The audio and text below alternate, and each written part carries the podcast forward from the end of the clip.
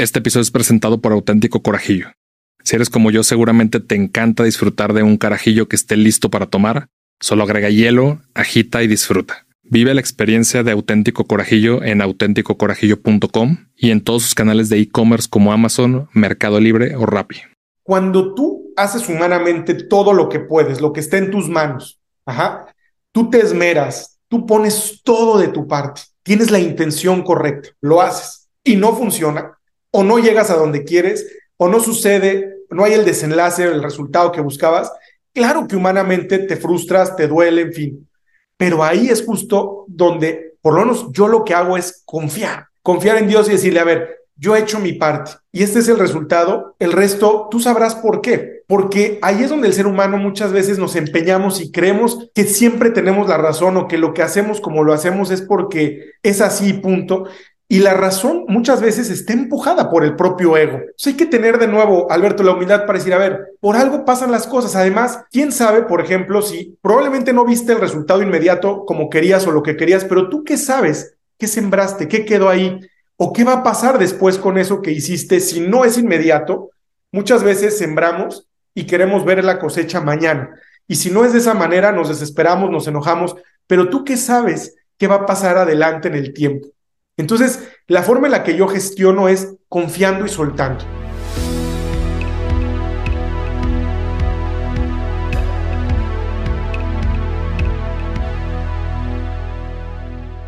Bienvenidos a Progresivo Podcast, yo soy Alberto Larracilla y aquí entrevistaremos a personas destacadas por su mentalidad de grandeza. Aquí compartiremos los retos, sacrificios y victorias que han vivido y los han llevado a formar su camino de éxito. Hoy tenemos como invitado a Armando Regil, conferencista para empresas como Sony Music, Oracle, Dell o Colgate Palmolive y orador en dos ocasiones para charlas TED. Armando estudió economía y políticas públicas en la Universidad de Georgetown y liderazgo creativo en la escuela Think School ubicada en Ámsterdam. Es columnista de medios de gran difusión como El País, El Economista, CNN México, Nación 321 o Forbes México. Ha publicado tres libros como La Respuesta Eres Tú, una visión de liderazgo para jóvenes emprendedores, Un Millón de Jóvenes por México, la Agenda de Libertad y Corresponsabilidad y más recientemente Reinvéntate, el poder de reiniciar, reimaginarlo todo y co-crear. Hoy hablaremos del poder de la reinvención en la vida diaria, comunicación asertiva y la lucha contra el ego para convertirse en un líder. Armando, bienvenido a Progresivo Podcast. Muchas gracias, encantado de estar contigo Alberto, gracias por esta invitación y por esta oportunidad de compartir contigo y con toda la gente que, que te sigue y te ve. Oye, Armando, pues te agradezco mucho que pudiera aceptar la invitación. Eh, si cuando estábamos rebotando esta parte de los perfiles, estábamos, este, pues obviamente ya siguiendo algunos pasos de, de tu carrera, había algo que me llamaba la atención desde un inicio y era cuando tú eras niño, ¿qué querías hacer? ¿A qué te querías dedicar? Mira, es una pregunta interesante porque no tengo un recuerdo específico de algo que yo quisiera ser de grande, ¿no? Aunque parece que todos los niños en algún momento soñamos con ser o bombero, astronauta, policía, piloto, como que estas son las primeras, ¿no? Por, porque con lo que juegas, con lo que te imaginas, eso es lo que te va dando pauta. Lo que sí te puedo decir es que siempre fui, Alberto, muy observador, muy curioso y en ese sentido pensando, pues, sobre todo ya cuando, o sea, tengo memoria un poco más grande, en qué puedo hacer para mejorar mi entorno, para mejorar mi país. Ese ha sido siempre un común denominador y algo que ha sido constante a lo largo del tiempo. Sobre todo yo te iría a partir mucho de ver otras realidades, de cuestionar los viajes a mí siempre me han, me han apasionado y desde pequeño tuve oportunidad de viajar con mi familia, mis padres, mi hermana, y cuando ves otros países y otras realidades, pues eso te confronta y te hace cuestionar mucho sobre tu propio entorno y tu propia realidad, ¿no? Y cuando ves que hay países que quizás estaban en una gran desventaja hace varios años en comparación a lo que, a lo que tenía y a lo que es nuestro país, México, y luego pudieron avanzar, desarrollarse, en fin, es cuando más todavía te preguntas, ¿qué ha pasado? ¿Por qué no lo hemos hecho? ¿Qué podemos hacer diferente o mejor? ¿No? Y esta serie de, digamos, de preguntas, de observaciones, me fue llevando a, aspirar y a soñar con, pues, con contribuir desde donde yo pudiera eventualmente a, que las cosas fueran mejores. Oye, entonces tú dirías que estos viajes este, y el conocer otras culturas y otra forma de resolver conflictos eh, y, de premiar la cultura también en las personas te definió mucho hacia tu propósito. Sí, sin duda. Yo te diría que por un lado los, los viajes, Alberto, por esta razón, ¿no? Por este, eh, esta oportunidad de abrirte a, a, otras experiencias, a otras formas de pensar, formas de vida, pero algo también importante como referencia, pero también como un detonador, yo diría, de inspiración, ha sido la historia, la historia reciente. Para mí, fue algo muy bonito de estas materias que recuerdas. Por ejemplo, en secundaria, en prepa, que más me, me, me, llamaban o que más conectaban conmigo, pues lo que pasa en el mundo, la historia reciente, me hizo cuestionar también muchas cosas y darme cuenta que nada está definido, el futuro no está definido, depende completamente de las decisiones que nosotros tomemos. Nosotros vamos forjando ese destino y en ese sentido te diría que entendí el valor de la libertad como nuestra gran llave maestra para todas las posibilidades en nuestra vida. Y por eso parte de lo que aprendí es que en la vida vale la pena dedicarnos a causas, a grandes causas, porque las causas siempre son más grandes que cualquiera de nosotros. Y en ese sentido, yo te diría que el cúmulo de reflexiones, de experiencias entre viajes, historia, eh, conversaciones, ir conociendo gente interesante, relevante, fue lo que me empezó a definir y a motivar en ese sentido a decir, a ver, qué podemos hacer realmente para contribuir a que nuestra realidad sea mejor, sabiendo que si el futuro no está definido y depende de nosotros, cómo ejercer mejor esa libertad con responsabilidad para eventualmente lograr lo que nos proponemos. Oye, Armando, esto que mencionas de la relación con libertad y, y el conocer personas y el influir en temas culturales, ¿Tú todavía recuerdas como las primeras personas a las que conociste fuera del país o dentro del país, pero que te marcaron y que te formaron de alguna forma eh, esta ideología de poder buscar la libertad y el poder buscar contribuir al país?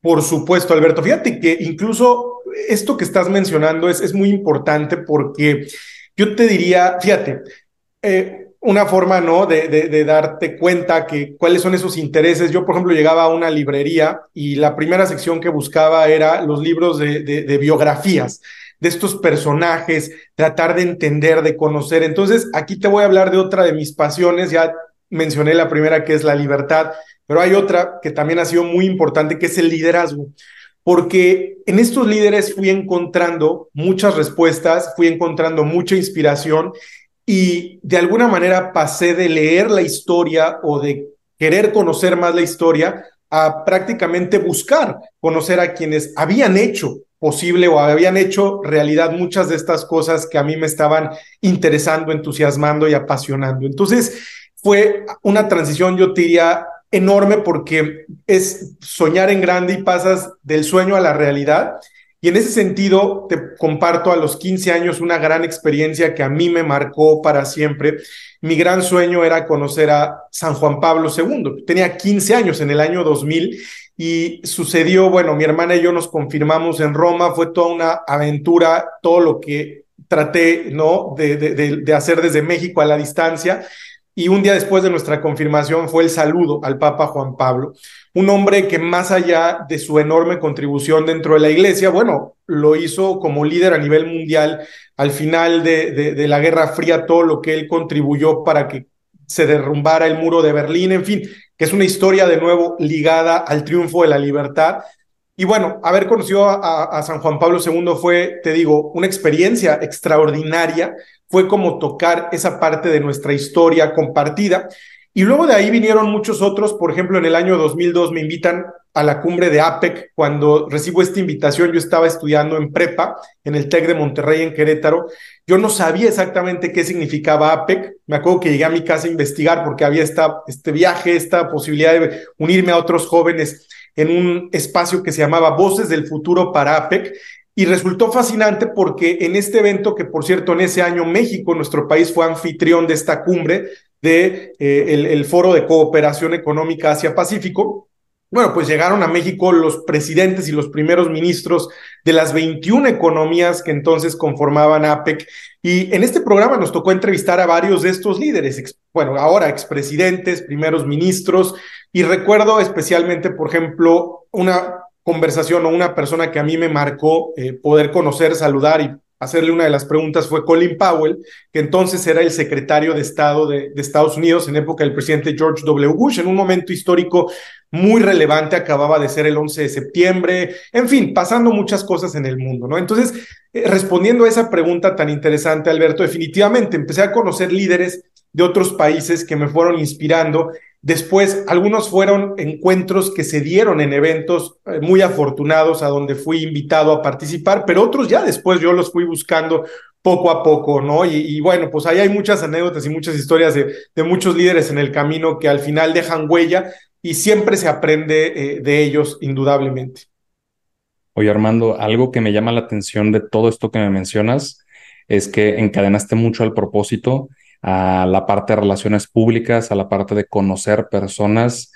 Eh, ¿Tú siempre has sido extrovertido o te obligaste conforme a las circunstancias a hacerlo? Mira, es una buena pregunta. No era, yo te diría que no era, digamos, de forma natural extrovertido. Hay una anécdota que, ¿no? Que mi papá la cuenta y, la cuenta con, con, con, esa simpatía porque dice que una vez estábamos, y sí recuerdo, en un, eh, este, en un evento de estos de Medieval Times, en donde de pronto se acercan eh, algunos de los actores o de la gente que está llevando a cabo el espectáculo para invitarme a mí a pasar al escenario y participar. Pero a la hora que me doy cuenta que es tanta gente y que me van a ver, la reacción fue meterme debajo de la mesa y no querer salir. Entonces mi papá, pues para dar la cara por el hijo, fue el que tuvo que pasar al frente porque yo de plano no me animé y a lo mejor, pues, esa pena que todos sentimos de chicos o a veces te cuesta, ¿no? Yo creo que es algo interesante y es una evolución natural porque conforme vamos creciendo y aprendiendo, cuando vamos perdiendo los miedos a hacer las cosas, cuando nos atrevemos y nos damos cuenta del valor que tiene hacerlo, eso te va entusiasmando y empoderando a más. Y otra cosa, por ejemplo, te comparto, Alberto, recuerdo que estando en secundaria, yo iba en primero de secundaria, un día, eh, bueno, anuncian que va a haber un concurso de oratoria en donde competiríamos, bueno, los que se quisieran inscribir, ¿no? Los de primero de secundaria contra los de segundo y los de tercero.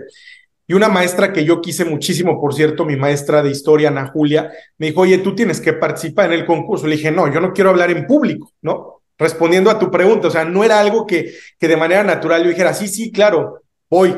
Me dijo, lo tienes que hacer, lo vas a hacer muy bien. Bueno, me animó muchísimo, son de esas, de esas personas que, que que en la vida afortunadamente nos encontramos y que nos, nos impulsan. Y bueno, al final, para hacerte la historia corta, Alberto, lo hice, participé, mi oratoria, bueno, escribí mi, mi, mensaje, fue sobre el valor de la amistad y resultó que gané el primer lugar, le gané a los de, bueno, los demás de primero, los de segundo y los de tercero. Y esa experiencia me dio valor, me dio ánimo y me di cuenta que sí lo podía hacer, que es normal y creo que He escuchado muchas veces que el mayor temor del ser humano es hablar en público, pero una vez que lo vas haciendo, te sigues. Y ya luego, obviamente, bueno, escribí mi primer libro a los 19 años, imagínate, la respuesta eres tú. Y obviamente el libro dio pie pues, a empezar a dar conferencias a distintos públicos, presentaciones. Entonces ya, se acaba completamente el miedo, te avientas y cada vez que lo haces aprendes algo de ti, de los demás. Y entonces de esa manera pues yo te diría, me fui convirtiendo en una persona mucho más extrovertida y mucho más abierta a, compartir. Oye Armando, y en estos años donde todavía no te animabas, todavía no te aventabas a poder compartir y a poder expresarte en público, eh, como despertar esta parte de comunicación, que era, digo, obviamente en retrospectiva, que era lo que tú pensabas que te daba miedo o por qué no tú te podías dar este, esta oportunidad de poder hablar en público? Mira, yo creo que es, eh, es algo natural. O sea, al final es saber que cuando te le paras delante de un público, eres vulnerable. Eres vulnerable porque te están viendo, porque están observando cada movimiento, cada palabra, porque pueden, por supuesto, emitir juicios eh, sobre ti, sobre lo que estás diciendo, y ese tipo de consideraciones creo que de manera natural pueden eh, generar ese temor a cualquier persona. Pero cuando te das cuenta que al final eso no importa porque si lo que tú haces lo haces por amor, por convicción, si sabes que aquello que compartes es relevante y que puede servirle por lo menos a una persona en ese público, sabiendo que queda una semilla, sabiendo que pueda hacer una diferencia, aunque sea en una sola persona, vale toda la pena. Claro que afortunadamente suelen ser más de uno. Entonces, al poner una balanza te das cuenta que siempre es más grande la, la, la, la, parte positiva de compartir, de contribuir. Y creo que eso, eh, y bueno, la retroalimentación que vas recibiendo en cada experiencia, cuando sabes que a la gente le gusta, cuando la gente se entusiasma y ves la reacción sobre cómo reciben aquello que tú estás compartiendo, creo que eso va animando y va generando pues cada vez más esa confianza para decir, claro que lo puedo hacer y entre más lo haga, mejor va a ser con el tiempo. Fíjate, justo ayer tenía charla con Juan Mejorada, que pues, se dedica al tema de relaciones públicas, pero más hacia el ámbito empresarial, conectar personas y empresas. Y justo hablábamos de cómo las habilidades sociales pues termina siendo un canal fundamental para lograr el éxito no solo empresarial, no tienes que ser empresario, no tienes que ser emprendedor, sino el éxito al conectar con las personas, que es donde realmente está la decisión final. ¿Tú consideras eh, que el tema de comunicación y el tema de poder ser asertivo con las personas puede ser una de las llaves hasta cierto punto más sencillas para lograr algún nivel de éxito? Por supuesto, mira, yo te diría, no sé si más sencillas, pero sí fundamentales. La empatía, Alberto, realmente tener, mira, yo creo que hay dos cualidades fundamentales en el ejercicio del liderazgo, no importa en qué ámbito estés, pero es la gran capacidad de observar atentamente y de escuchar atentamente. De observar no solo lo que sucede en tu entorno a tu alrededor, sino también lo que sucede dentro de ti. Y escuchar no solo a las personas y al entorno, sino también escucharte a ti mismo. Esto es fundamental para entender qué ocurre dentro de ti y alrededor. Entonces, en la medida en la que somos capaces de poner atención a una persona, a una situación, a una realidad, eso nos conecta con esa persona, con esa realidad. Y así es como vamos generando empatía, porque vamos siendo capaces de encontrar valor en todo lo que hacemos. Yo creo que una de las cosas más bonitas en esta vida es conectar con las personas desde tu propia esencia, desde quién eres en realidad, desde tu corazón, desde tus intenciones. Y ese tipo de conexiones generan relaciones valiosas y generan una serie de posibilidades extraordinarias hacia el futuro. Entonces, claro que es importantísimo, la comunicación es una palabra clave, has mencionado, la comunicación asertiva. La gente no puede adivinar lo que nosotros estamos pensando, sintiendo, si nosotros no somos capaces de decirlo puntualmente, de transmitir Oye, el lenguaje es extraordinario, Alberto, porque el lenguaje crea realidades, transforma realidades. Entonces, la palabra tiene un poder fabuloso en nuestras vidas y, en nuestras relaciones. Entonces, el hecho de aprender poco a poco a comunicarnos mejor, a ser asertivos, a saber expresar realmente y a saber recibir de los demás, a, crear en nosotros ese espacio receptivo para que lo que los demás nos dicen y nos aportan realmente genere algo dentro de nosotros. Entonces, estoy convencido que esa empatía es fundamental, que esa comunicación es fundamental y no siempre lo hacemos porque además vivimos en un mundo de tantos distractores, de tanto ruido, que muchas veces hemos perdido esa capacidad de comunicarnos, de vernos a los ojos, de sentirnos. A veces estamos mucho más al pendiente de lo que ocurre en nuestro teléfono o en el mundo digital y no valoramos o apreciamos a las personas que tenemos delante de nosotros. Entonces, si queremos reconectar con todo aquello o con todos aquellos que nos hemos desconectado, mucho empieza por tener esa capacidad de decir, hay un gran valor en esa conexión yo puedo aportar, puedo recibir algo extraordinario y obviamente disponernos para que así sea. Oye, en esta parte de comunicación, creo que es especialmente eh, lo que forma a lo que te dedicas hoy en día, sobre todo la parte de liderazgo, ¿no? Con la escuela de formación de líderes, con tus este, múltiples reconocimientos eh, como líder eh, y como persona que influye en líderes, ¿tú cuáles crees dentro de tu experiencia que son las características que no solo tiene que tener un buen líder, sino las características que te encuentras dentro de tu escuela de, liderazgo, que son, oye, pues llega el director de X empresa y son las áreas de oportunidad más importantes en las cuales tiene que trabajar para realmente generar el impacto como líder que espera él en su organización. Muchas gracias, Alberto. Mira, para responder a tu pregunta, te comparto, este es mi libro, mi tercer libro, Reinvéntate. Y bueno, justo aquí digo, el poder de reiniciar, reimaginarlo todo y co-crear. Entonces, aquí hay una propuesta de cómo convertirnos en nuestra mejor versión, cómo abrazar una vida nueva a partir de vivir el momento de mayor disrupción en la historia que nos presenta una serie de oportunidades únicas y extraordinarias. Y justo hay un capítulo del libro, Alberto, en donde hablo de esa figura de líder que para mí responde a un momento inédito, a un momento desafiante y a un momento, como digo, absolutamente disruptivo.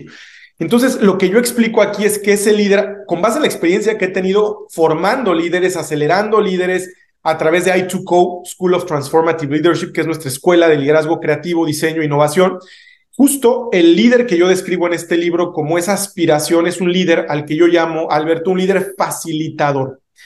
El líder que sabe que no es el que tiene la última palabra, o el que tiene que ser el más visible o el que tiene que ser el primero, un líder que no se rige por las jerarquías, por los títulos, por el estatus, sino por esa capacidad de servir, de facilitar un proceso creativo que ayude a sacar lo mejor de las personas.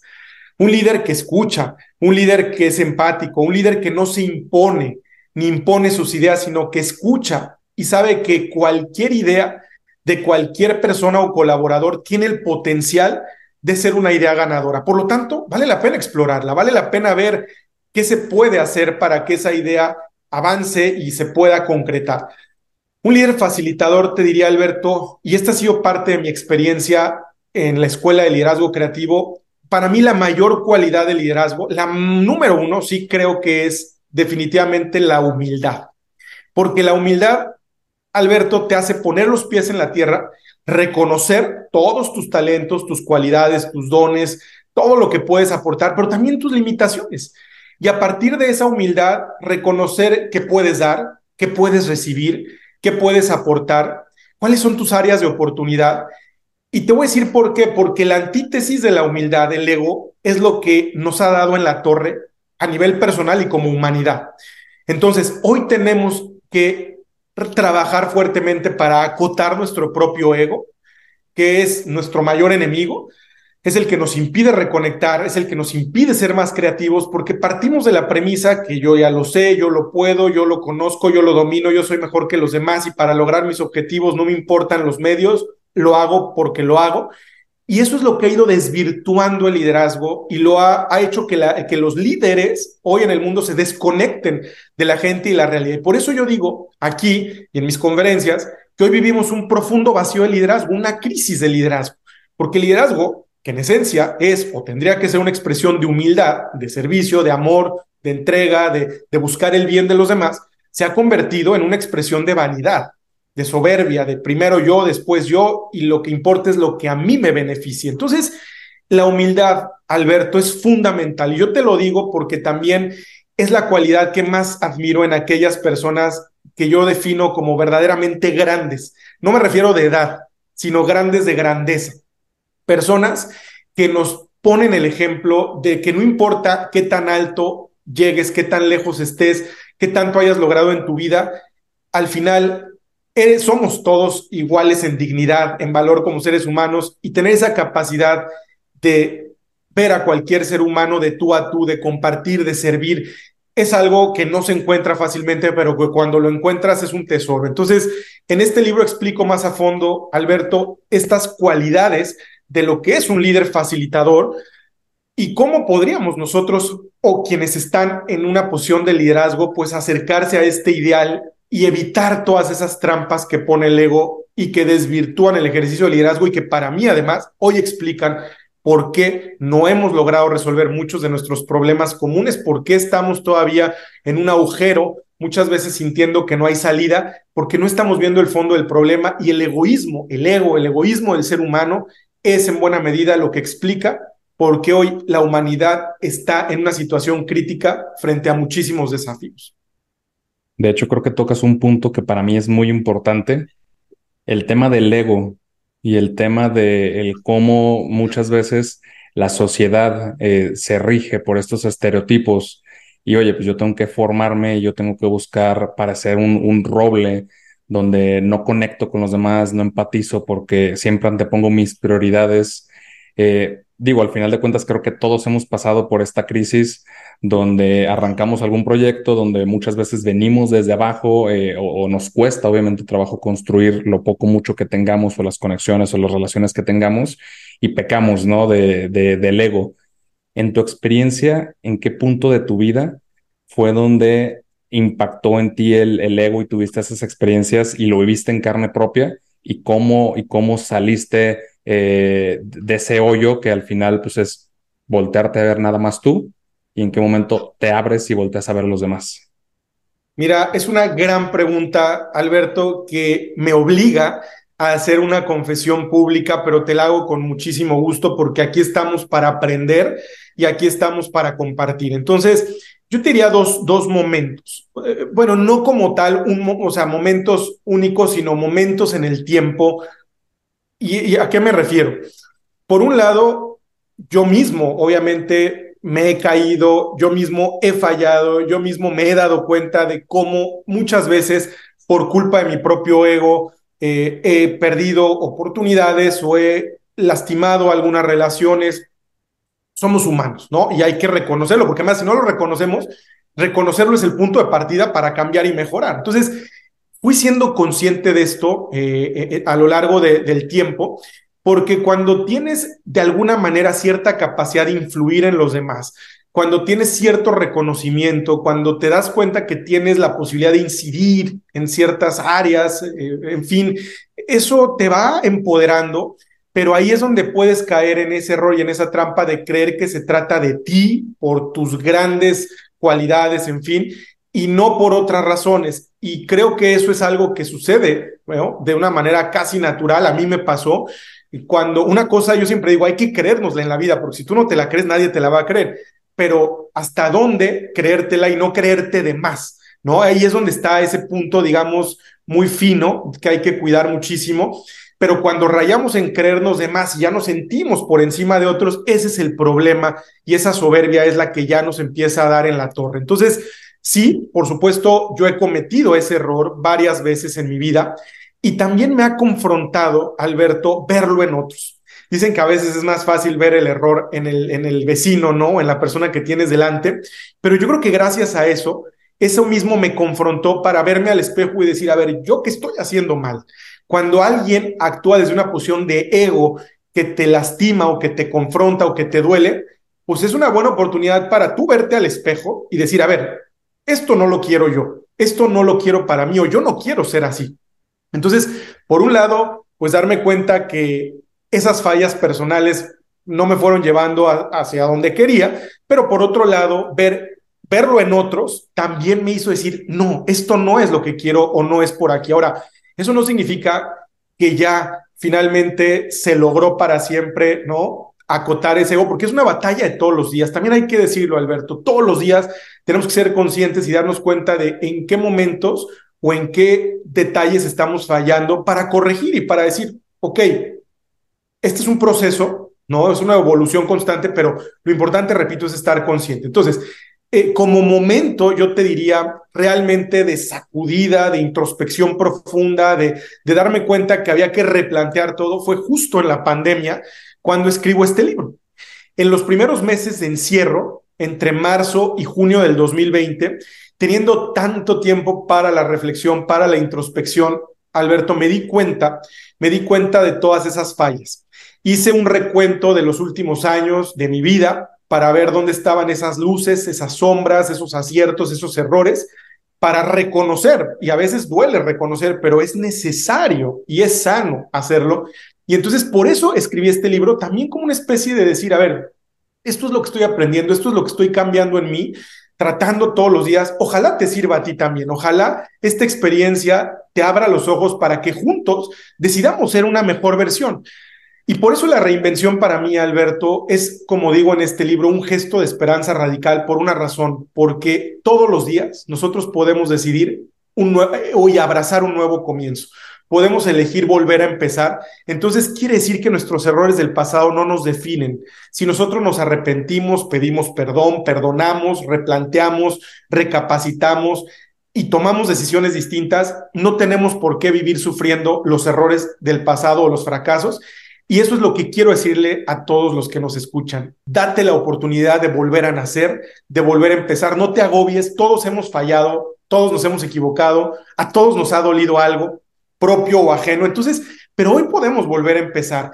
Y entonces, si somos conscientes de todo esto, podemos tomar decisiones distintas que nos muevan de nuestro estado actual, sea cual sea, a un estado de reinvención, que es un estado mucho mejor. Entonces, definitivamente es cuando yo te puedo decir, Alberto, los errores se convierten en grandes maestros, pero hay que tener la disposición y la voluntad para verlos, para abrirnos y para decir, a ver, ¿en qué he fallado? Es de humanos equivocarse, pero también es de humanos decir, perdóname, te, o sea, no, te pido perdón, te perdono, sigamos viviendo, sigamos siendo felices, la vida es maravillosa, entonces no vale la pena quedarnos atorados en algo que podemos superar si así lo decidimos. De hecho, algo que mencionas que es el poder percibir estos errores o estas áreas de oportunidades de los demás y cómo la trasladamos a nosotros mismos para poder, pues, oye, no, no tener que necesariamente equivocar a nosotros para poder ver estas áreas de oportunidad. Tú en esta industria que te mueves alrededor del tema de conferencias, alrededor de ser una figura pública y convertirte en un líder de opinión, obviamente cada vez más fuerte eh, al pasar de los años, ¿tú cuáles consideras que son las claves para no perder el piso cuando tienes un éxito. Creo que todos es fácil eh, mantener la cordura cuando estamos en este proceso de emprender, cuando estamos en este proceso de crear algo nuevo, pero una vez que empezamos a rozar la cima es cuando empezamos a perder los pies y creo que es cuando empezamos, como mencionas, a creernos de más, ¿no? A, a creer que el papel que tenemos es más grande que el que realmente tenemos en ese momento. ¿Tú cómo lo ves? Mira, Alberto, si me permites, voy a hacer otra confesión y te voy a hablar de manera obviamente muy personal, muy íntima, pero creo que es importante para responder tu pregunta tratar de explicarlo en estos términos, porque así es como yo lo veo, por eso te lo tengo que compartir de esta manera. Al final, muchas de las batallas que enfrentamos a nivel personal y como humanidad, en el fondo, Alberto, en el fondo, son batallas espirituales. El demonio existe, el mal existe, y nos plantea muchas trampas para alejarnos de Dios, de nuestra esencia, del amor que nos sostiene, de la esperanza que nos da sentido. Y ahí es muy sutil cómo nos va poniendo esas trampas para caer en ese ego, para decir, tengo la razón, yo soy mejor, no tengo por qué cambiar, en fin, lo que sea, ¿no? Entonces, para mí la clave ha sido, y es parte de lo que hago todos los días, y le pido a Dios es precisamente la fe, es precisamente reconocer que los talentos, que los dones, como la vida, la vida es un gran milagro, todo viene de Dios. Entonces, cuando tú entiendes que puedes ser un medio para, un instrumento para algo más grande, ya por más que hagas las cosas bien y que sepas que tienes esos talentos, entiendes que no lo haces solo por ti o porque tú eres un fregón, sino que lo haces por algo más grande, por una causa más grande y porque te han sido dados con una enorme responsabilidad para servir, para multiplicar, para hacer el bien. Entonces, perdón, en ese sentido, lo que más ayuda a tener los pies en la tierra, a reconocer, a pedir perdón, a, buscar trabajar sobre esa humildad. Alguna vez escuché la mejor definición de, de qué es la, realmente la humildad, la de un querido amigo a quien, a quien yo admiro muchísimo, Robert Sirico, el padre Sirico, que dijo, la, la humildad es reconocer y amar la verdad por sobre todas las cosas. Para los que somos creyentes, esa verdad es Dios. Entonces, cuando tú amas y reconoces a Dios como ese ser supremo, ¿no? Entonces, tu vida toma una perspectiva muy interesante porque tú sabes para qué estás aquí. Al final estamos, Alberto, por un tiempo en este mundo, no somos eternos y estamos aquí para cumplir una misión. Estamos aquí para cumplir con un propósito. Tenemos una vocación, un llamado. Por eso nuestra vida no es casualidad ni es un accidente. Por eso Dios nos ha dado a cada una y a cada uno una serie de talentos, de, de dones para, para poder cumplir con esa misión. Entonces, cuando tú asumes y entiendes esta realidad de esta manera, al menos así lo he experimentado, entonces eso te ubica, te pone en perspectiva y sabes que no es por ti que lo haces, que no es para ti, sino es por un bien mayor. Entonces, eso da muchísima, muchísima paz y también te permite, eh, pues, replantear, saber que hay que ser flexibles en el camino porque de pronto la vida pues cambia, las circunstancias, hay giros inesperados, pero si tú te mantienes fiel a eso, sabes que donde sea que estés, hay algo que puedes hacer por los demás, hay algo que puedes aportar porque a eso estamos todos llamados. Entonces, para ganar estas batallas espirituales, bueno, pues hay que tener esa conciencia y saber que no estamos solos eh, la gente que no cree, por supuesto, también es muy respetable, pero si no crees, yo siempre digo, mira, lo grande, lo más grande de Dios es que aunque tú no creas en Él, Él sí cree en ti. Y que al final la fe es un don, es un regalo que Dios nos da si se lo pedimos. Entonces, y eso nos ayuda de verdad a ponernos en perspectiva. Al menos yo abro mi corazón y te respondo, porque esa es la forma en la que yo lo veo y en la que, aún a pesar de mis errores y de mis caídas, lo que siempre me da esperanza de seguir es saber que Dios me perdona, me fortalece, me ayuda y que esta vida pues es esa lucha constante para superarnos y para ser mejores.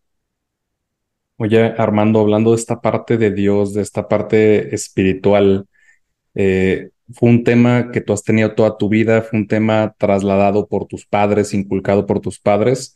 ¿O cómo fue y cómo ha sido tu relación con Dios a lo largo de estos años?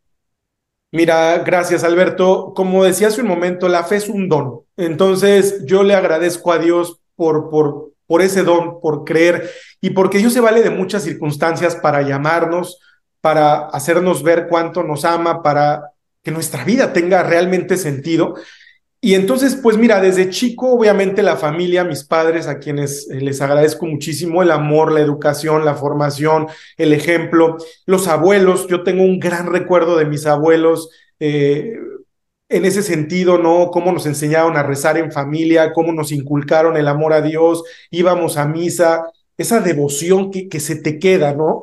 Y es muy emotivo recordar todo esto. Luego eh, estudié en un colegio católico, y bueno, ahí también fue la oportunidad de conocer más mi fe, de profundizar. Y ya que pasas esa etapa de ser pues, más chico y vas creciendo, yo digo, Alberto, que va siendo totalmente un tema de decisión. O sea, tú mismo o lo buscas o no, tú mismo tienes el interés de seguir eh, abriéndote, conociendo, eh, tratar de responder muchas preguntas, algunas otras pues no tienen respuesta o no es fácil la respuesta, pero sí creo como todo en la vida que tú tienes que tener ese interés y esas ganas por, de seguir aprendiendo y de seguir cultivando esa fe. Entonces, pues yo diría que es una serie de cosas en el camino. Dios se vale de mucha gente en el camino, que son como ángeles que van apareciendo ahí, se vale de muchos medios, nos da señales, pero para ver esas señales hay que abrir los ojos, Alberto, y como decía hace un momento, dos cualidades del líder, observar y escuchar atentamente. Cuando tú observas y escuchas, ves señales y además ves oportunidades y realidades que a veces otros están pasando por alto porque no ponen atención. Entonces hay que abrirnos a esas señales y dejar que Dios guíe porque eso hace que realmente sucedan cosas extraordinarias en tu vida y que de repente veas eh, bueno, todos los días ves milagros delante de ti, pero que sientas que todo al final vale la pena. Mira, algo que me preocupa mucho en nuestros días es ver mucha gente que no le encuentra sentido a su vida, que se ha apartado de sus sueños, que no saben para qué están aquí. Y eso explica por qué tenemos un problema gigante a nivel mundial con el tema, por ejemplo, de las drogas. Cada día hay más adictos, más consumo, más oferta de todo tipo de drogas. Obviamente ese negocio eh, ilícito y criminal ha crecido exponencialmente con todo lo que eso genera eh, en términos de violencia social, problemas, bueno, todo lo que ya sabemos que nos tiene realmente en una situación muy, muy complicada y muy eh, desafortunada. Entonces, pero, pero fíjate cómo el origen está en de verdad encontrar ese sentido a nuestra vida recibir, dar ese amor todos los días para no tener la necesidad de caer en otras cosas que al final nos aparten más de, lo que realmente queremos ser y, y, lograr. Entonces, bueno, todo está unido, todo está conectado y por eso te felicito y te agradezco que tengamos esta conversación y que la tengas con mucha gente porque de eso se trata, ¿no? De reflexionar juntos y de aprender para ver qué podemos hacer mejor. Creo que esta parte que mencionas de los problemas que están en la sociedad, de, de la falta o, o, del alejamiento de las personas del ser, de, de la parte espiritual, en tu experiencia dentro del trato con las personas, eh, ¿cuál es la mejor forma de encontrar tu vocación? Creo que muchas veces este trato de liderazgo, muchas veces lo traslapamos a empresarios, lo trasladamos a proyectos. Digo, pues, las más empresas terminan siendo reflejo de las fallas y de los errores de nosotros como, como directores o como dueños de las mismas. Eh, pero ¿dónde es donde tú encuentras estas oportunidades eh, para que una persona pueda realmente conectar con su parte espiritual y pueda por ende conectar con su propósito verdadero? Mira, Alberto, hay que crear las condiciones para que suceda. Hay que disponernos. Lo que te decía, mira, Dios nos habla de muchas maneras, nos da muchas señales, porque quiere que seamos felices, porque quiere que realmente cumplamos con esa misión, porque nos ama y porque ese amor es un motor que todo lo puede y que todo lo sana, ¿no? Pero nosotros tenemos que disponernos porque Él está ahí. La pregunta es, ¿nosotros lo vemos? ¿Nosotros lo aceptamos? ¿Nosotros le abrimos realmente nuestra vida? Y ahí te diría, porque es, un ejercicio profundo, constante de introspección, de reflexión, eh, de autoconocimiento. Para mí algo que ha sido fundamental para poder definir o clarificar muchas cosas es ese tiempo que me doy para apartarme muchas veces del ruido, del día a día, de, de, una rutina, una serie de actividades que a veces nos comen, nos, absorben, buscar un espacio, busca un espacio, eh, si se puede todos los días sería ideal, ¿no? Media hora, una hora, desconéctate del mundo para reconectar contigo mismo. Y ahí yo lo hago mucho a través de la oración. Me gusta salir a caminar, yo solo, en silencio, sin distracciones, y a través de la oración conectar con Dios, conectar, eh, disponerme también para, para pedirle esas señales, para entender ¿Qué, puedo hacer mejor? Y te digo, la respuesta a la oración es extraordinaria porque hay muchas formas en las que se expresan, pero tenemos que buscarlo, tenemos que disponernos con la confianza, con la certeza de saber que nos escucha, que nos responde y que eh, hay una oración que me gusta mucho de una novena que rezo que dice, Dios siempre escucha nuestra oración, pero a veces no nos da lo que le pedimos, sino realmente lo que necesitamos. Entonces, hay que estar también abiertos a recibir, porque a lo mejor no necesariamente es lo que tú quieres o como tú lo quieres o en el momento que quieres, pero Dios sabe que es lo mejor para nosotros y así lo manifiesta. Entonces hay que creer en ello, hay que confiar que así va a ser y eso también te da mucha paz, Alberto, y te libera, porque cuando tú quieres controlar todo, cuando tú quieres hacerlo todo por ti mismo, acabas sufriendo demasiado. Mira, hay muchas lecciones de la pandemia, pero una de las más grandes yo te diría es saber que no controlamos nada. ¿Cuántos planes se vinieron abajo? ¿Cuántos proyectos? ¿Cuántas cosas que estaban no programadas? De repente el mundo se detiene de una manera inédita, de una manera como no había sucedido antes, y todos, todo cambia. Y todo cambia y entramos en una normalidad distinta o anormalidad, y de pronto vemos que nuestros hábitos de, de, de, de todo se modifican. Bueno, necesitamos ser humildes, fíjate para saber que no controlamos todo. Entonces necesitamos precisamente aprender a, confiar, hacer lo que esté en nuestras manos, hacerlo lo mejor posible. Digo, todos los días, haz lo que puedas, lo que esté en tus manos, lleno de amor, de pasión, pero el resto confía, porque Dios sabe por qué y para qué pasan las cosas. Y en estos momentos de frustración, en el día a día, en los proyectos, en las conferencias, ¿tú cómo gestionas la frustración propia y cómo ayudas a tu equipo de trabajo en tus distintas empresas cuando estás dando una conferencia y no siempre las cosas salen como tú esperas que salgan. ¿Cómo tú gestionas esta frustración? Oye, ¿cómo aplicas los apuntes en tu persona y también para ayudar a otros? Claro, es una gran pregunta, Alberto, porque mira, voy a volver otra vez al tema. Fíjate cómo, cómo nos, nos, nos lleva de nuevo hacia allá. Primero, cuando tú haces humanamente todo lo que puedes, lo que está en tus manos, ajá, tú te esmeras, tú pones todo de tu parte, tienes la intención correcta, lo haces y no funciona, o no llegas a donde quieres, o no sucede, no hay el desenlace, el resultado que buscabas, claro que humanamente te frustras, te duele, en fin, pero ahí es justo donde, por lo menos yo lo que hago es confiar, confiar en Dios y decirle, a ver, yo he hecho mi parte y este es el resultado, el resto, tú sabrás por qué, porque ahí es donde el ser humano muchas veces nos empeñamos y creemos que siempre tenemos la razón o que lo que hacemos como lo hacemos es porque es así, punto. Y la razón muchas veces está empujada por el propio ego. Entonces hay que tener de nuevo, Alberto, la humildad para decir, a ver, por algo pasan las cosas. Además, quién sabe, por ejemplo, si probablemente no viste el resultado inmediato como querías o lo que querías, pero tú qué sabes, qué sembraste, qué quedó ahí, o qué va a pasar después con eso que hiciste si no es inmediato. Muchas veces sembramos y queremos ver la cosecha mañana. Y si no es de esa manera, nos desesperamos, nos enojamos, pero tú qué sabes qué va a pasar adelante en el tiempo. Entonces, la forma en la que yo gestiono es confiando y soltando. Es todos los días hago lo que esté en mis manos. Eso sí, trato de hacerlo con mucho amor, con mucha pasión, dando lo mejor de mí, pero el resto confiando en que Dios haga el milagro y lo que tenga que ser. Si las cosas salen, me llena de orgullo. Si no, he aprendido a decir por algo. Ahora, también es una forma de decir, ¿qué puedo aprender? A lo mejor hubo alguna falla, algún error, alguna omisión ¿Qué puedo hacer mejor la próxima vez? ¿No? Tener la disposición de aprender, sin duda, pero confiar, soltar, soltar, dejar ir es, es un ejercicio eh, que no es fácil, pero que poco a poco lo podemos ir practicando. Y te digo, esto me regresa a, a las preguntas anteriores porque al final es un tema de fe y de confiar en que Dios sabe por qué pasan las cosas, en ese entendido de que todo es para bien si nosotros lo hacemos con la intención correcta, aunque de momento pues no se vea lo que queremos. De hecho, estoy recordando tu charla TED de 2016, Ajá. la, analogía que tienes de la estrella de mar. Ah, ¿qué tal? Que hay que soltar para poder abrazar algo mejor o agarrar algo mejor, ¿no? En ese caso.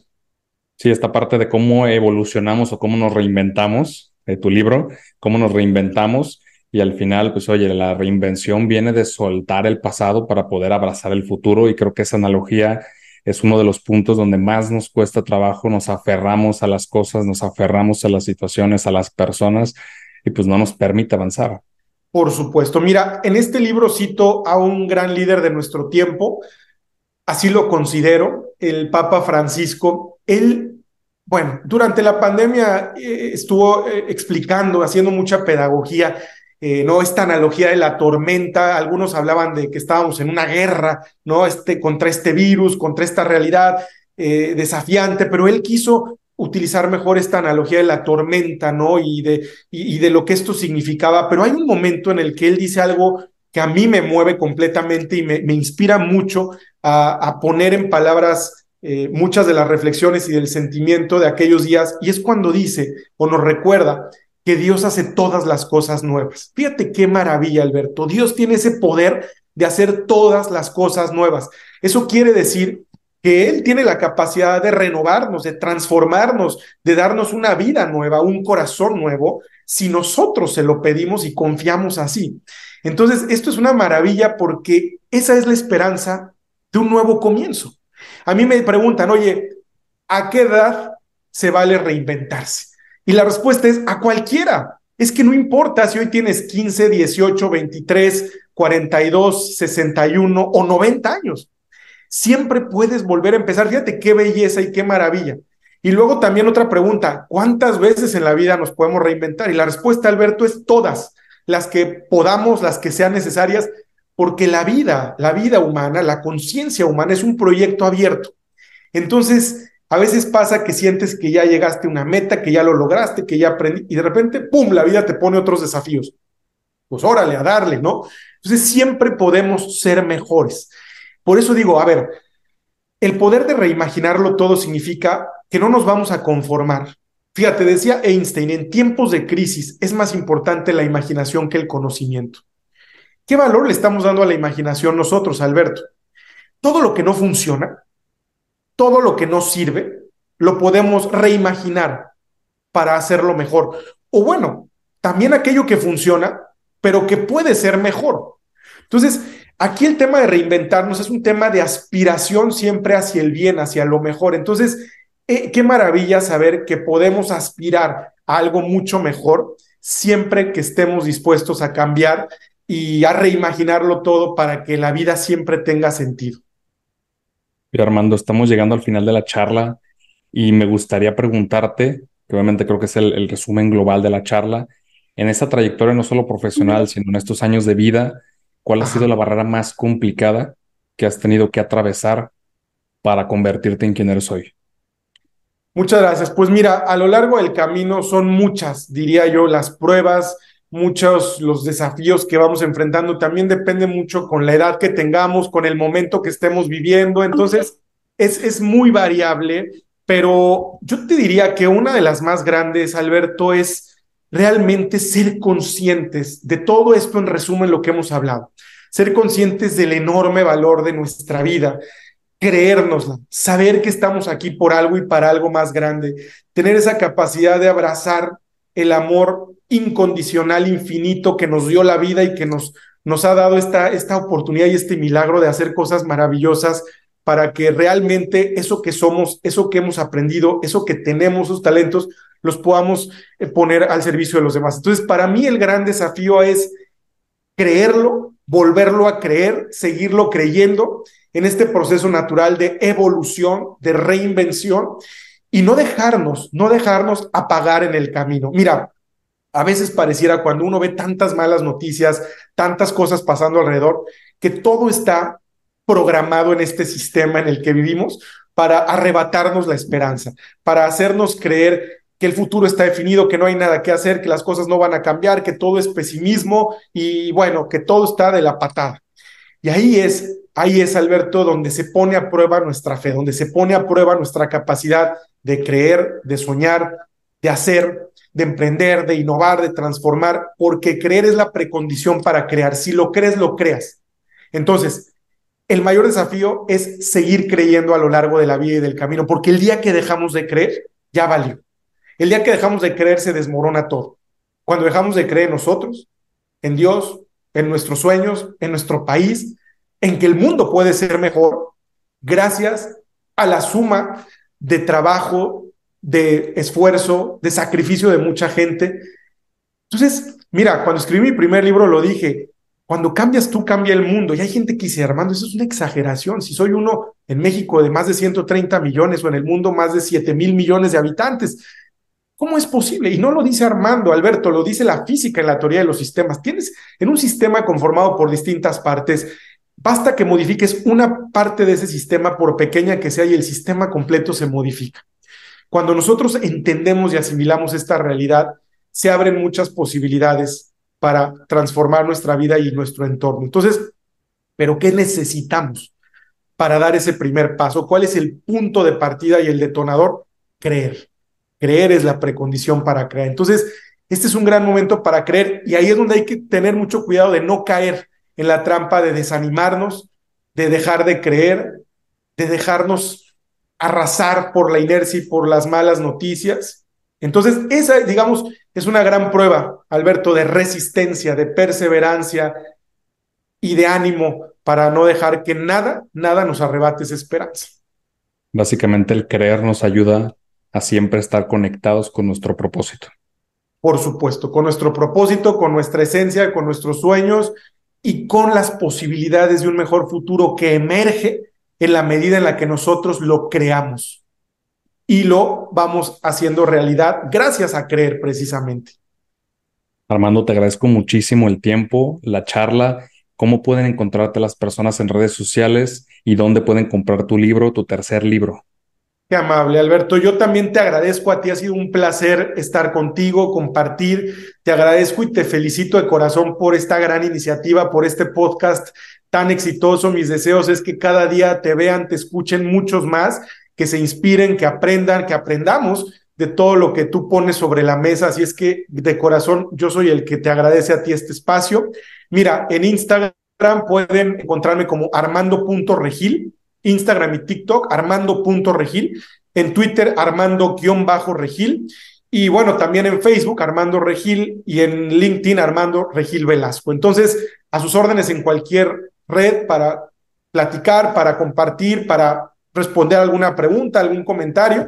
Y el libro lo pueden encontrar, hay una página www.re-medioinventate.org, que es una página en donde tengo los links a todos los eh, espacios donde pueden encontrar este libro, ya sea desde Amazon, el, el, portal de McGraw-Hill, que es la editorial que lo publica, el sótano, Gandhi, Porrúa, en fin, varias librerías. Y también decir, Alberto, si te ven y te siguen en otros países, no solamente está disponible en México, también en Centroamérica, eh, Suramérica y en España. También lo pueden encontrar por allá. Y pues vayan a seguirlo, la realidad es que es un contenido de bastante valor.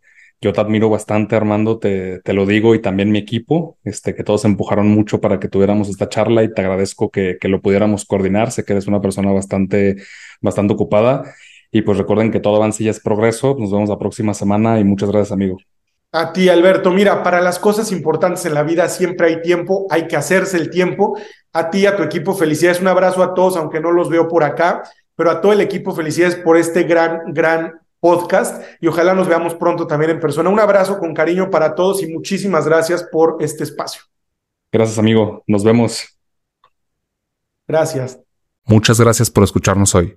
Si disfrutaste esta charla, compártela y síguenos en redes como arroba progresivo podcast. Nos vemos en el próximo episodio.